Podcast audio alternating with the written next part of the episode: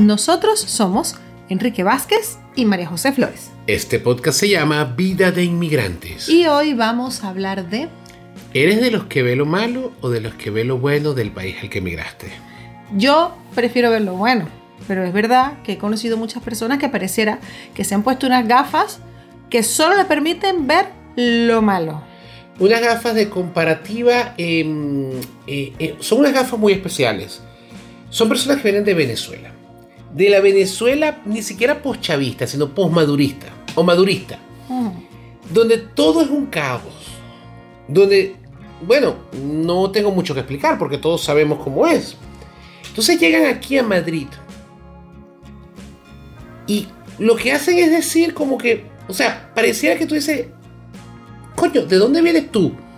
O sea, ¿de qué país del que, que, que- que de dónde vienes? Porque cómo tú vas, o sea, imagínate, hay venezolanos que llegan aquí a criticar el transporte público, que se quejan de los autobuses de Madrid y se quejan del metro de Madrid.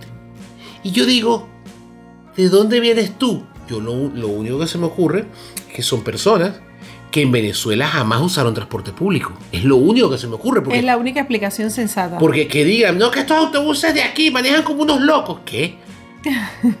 Señor, usted nunca se montó en un tercero tronconal, un, un- un tercero puerto de allá en lechería, ni un- usted nunca se montó en un alterna, un intercomunal, no, de verdad. Ni se montó en las, vamos a hablar de las camioneticas para, para que los- las personas que son de Caracas nos entiendan. Las camioneticas esas que iban de, de- de- que venían de Petare a- como la canción de Petare la Pastora. Esa es la que tenías que entrar agachado. O los autobuses esos del nuevo circo en Caracas, que eran unas vainas que echaban una cantidad de humo. Cada autobús de esos echaba y echa, porque he visto vídeos últimamente. He visto vídeos últimamente, no sé si los que nos siguen, si en TikTok les han empezado a aparecer los motorizados que están grabando las calles de Caracas con salsa a todo volumen.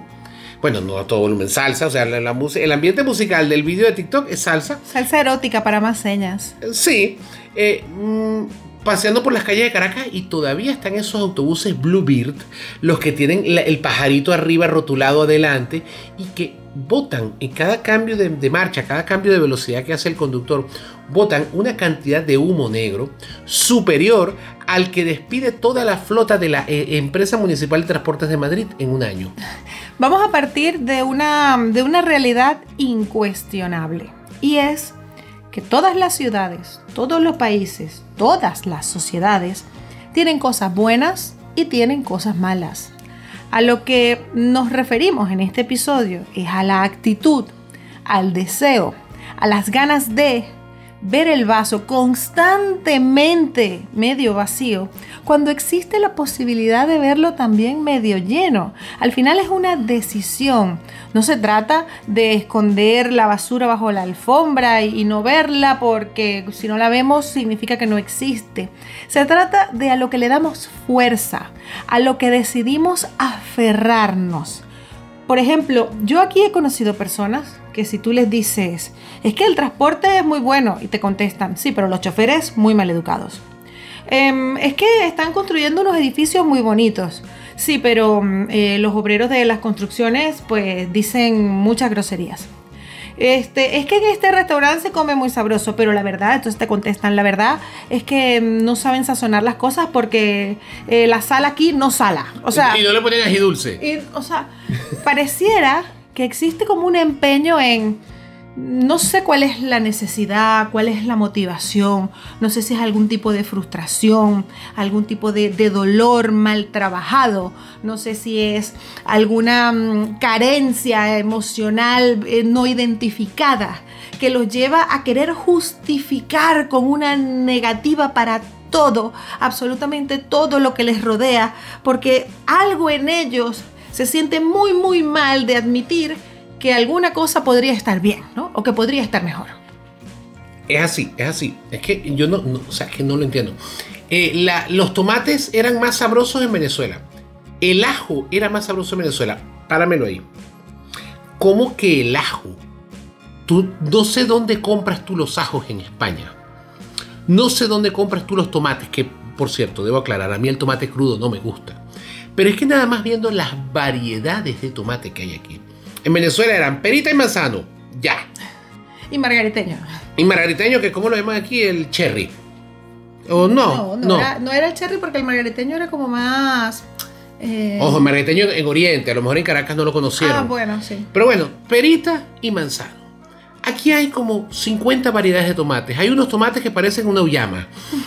una uyama, una azul. Unos que parecen así moraditos. ¿no? Sí, porque hay tomates azules que dice la gente que son espectaculares. Yo insisto, a mí no me gusta el tomate crudo en salsa como me lo pongas.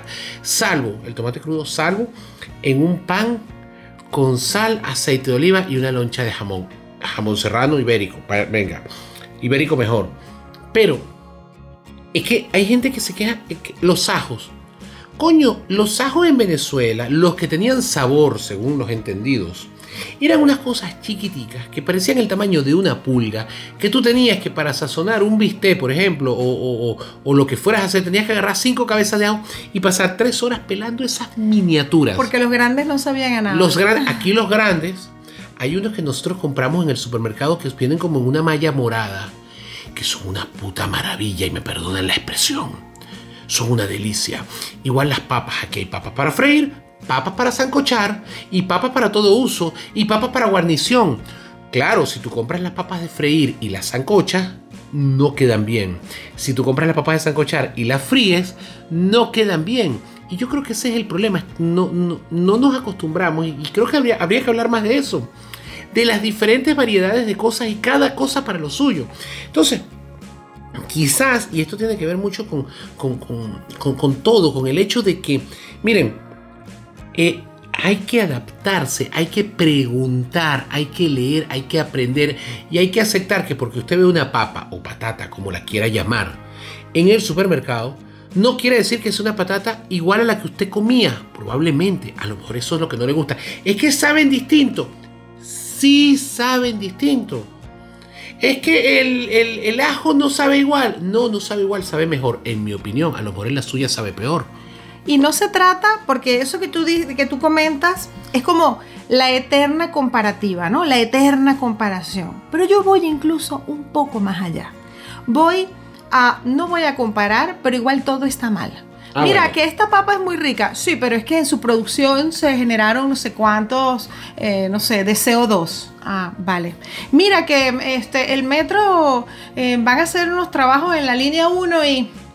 Eh, lo cual me parece una irresponsabilidad porque es que en esta sociedad, o sea, hay, de verdad, no vale la pena enfocarse solo en lo malo.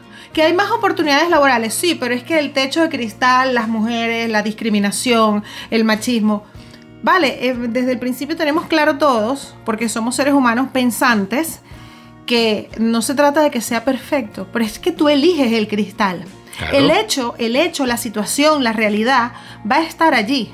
Pero como ser humano tienes la potestad, puedes tomar la decisión de tratar de buscarle las cinco patas al gato o no a absolutamente todo lo que te rodea.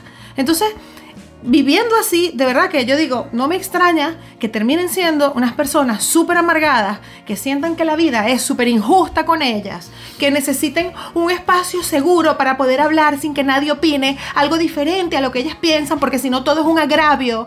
Este, de verdad, así no, así no, no, no entiendo cómo eso puede estar en sintonía con estar en paz, con estar contento, con, ver las cosas de verdad positivas que tiene estar aquí.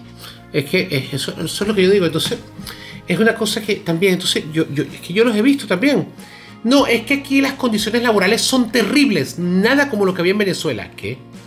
¿Cuánto ganabas tú en Venezuela? No, es que allá teníamos mejores condiciones laborales porque allá el jefe sí se preocupaba por nosotros. ¿Y cuánto te daban de vacaciones? No, pero es que allá sí el jefe nos miraba y de repente nos traía una caja con pastelitos para que comiéramos. Y eso para ti es importante. O sea, que el jefe te traiga una, tabla con pastelitos, pero que te haga trabajar todos los fines de semana y que no respete tus horarios laborales y que te haga salir a las 9 de la noche. No, pero nosotros llegábamos a las 6 de la mañana y salíamos a las 9 de la noche todos los días. Pero es que de verdad estábamos comprometidos porque el jefe nos decía, ustedes son como mi familia. O sea, es que, no, pero aquí en malo, porque aquí, es que como nos van a dar solo un mes de vacaciones, ¿cómo se les ocurre que yo tengo que trabajar sábado y domingo? tú no te estás escuchando las barbaridades que estás diciendo. Yo, siempre que alguien me, me pregunta, me dicen, pero que tú aquí ves todo bueno. No, no, evidentemente no.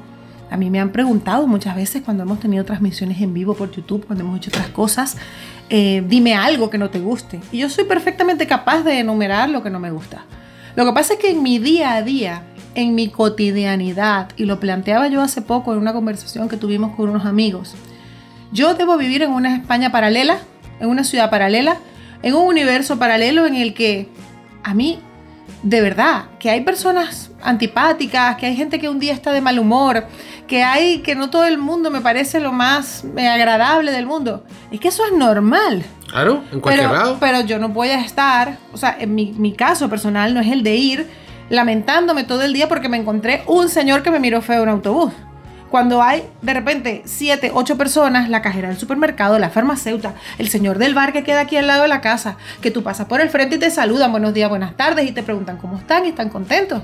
Porque tengo que ponerle mi atención, darle el poder a esa persona que me trató mal de arruinarme mi experiencia y mi expectativa y mi realidad. La que decide darle importancia a eso soy yo y enfocarme en eso es de verdad perder el tiempo. Es que es como yo digo, mira, yo uso muchos autobuses. Mucho. Yo, yo, como ustedes saben, nosotros no tenemos coche. Yo uso mucho transporte público. Donde tengo el despacho actualmente, para llegar allí, pues no voy en metro, es autobús. No voy en tren, voy en avión. voy en autobús.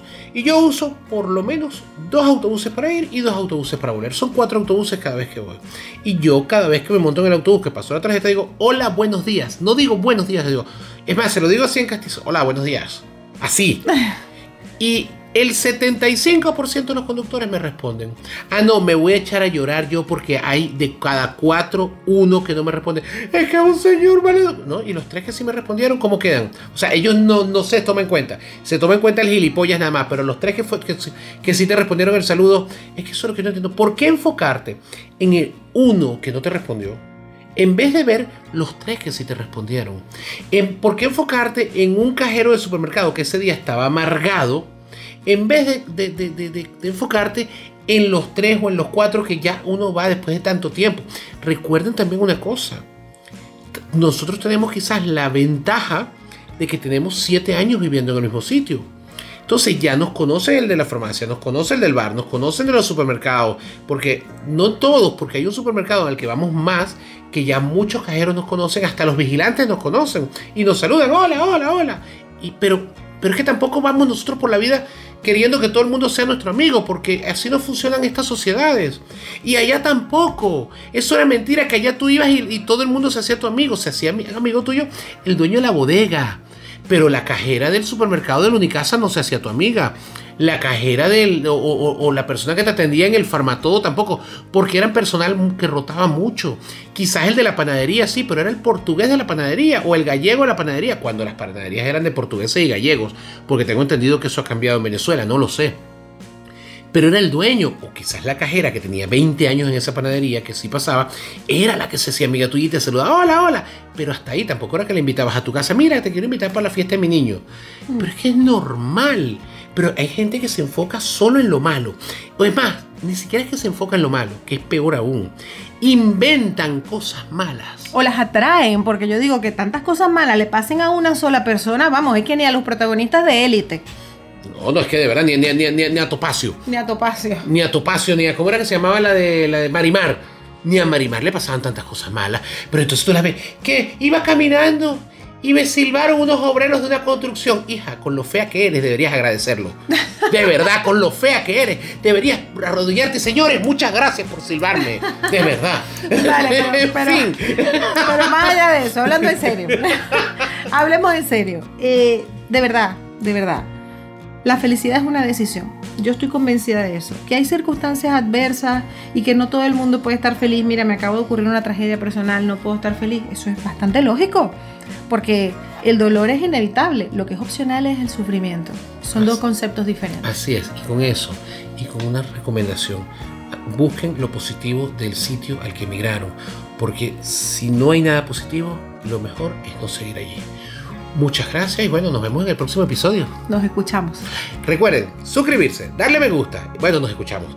Suscribirse, darle me gusta, darle like, comentar y todas esas cosas maravillosas que ustedes siempre hacen. Gracias.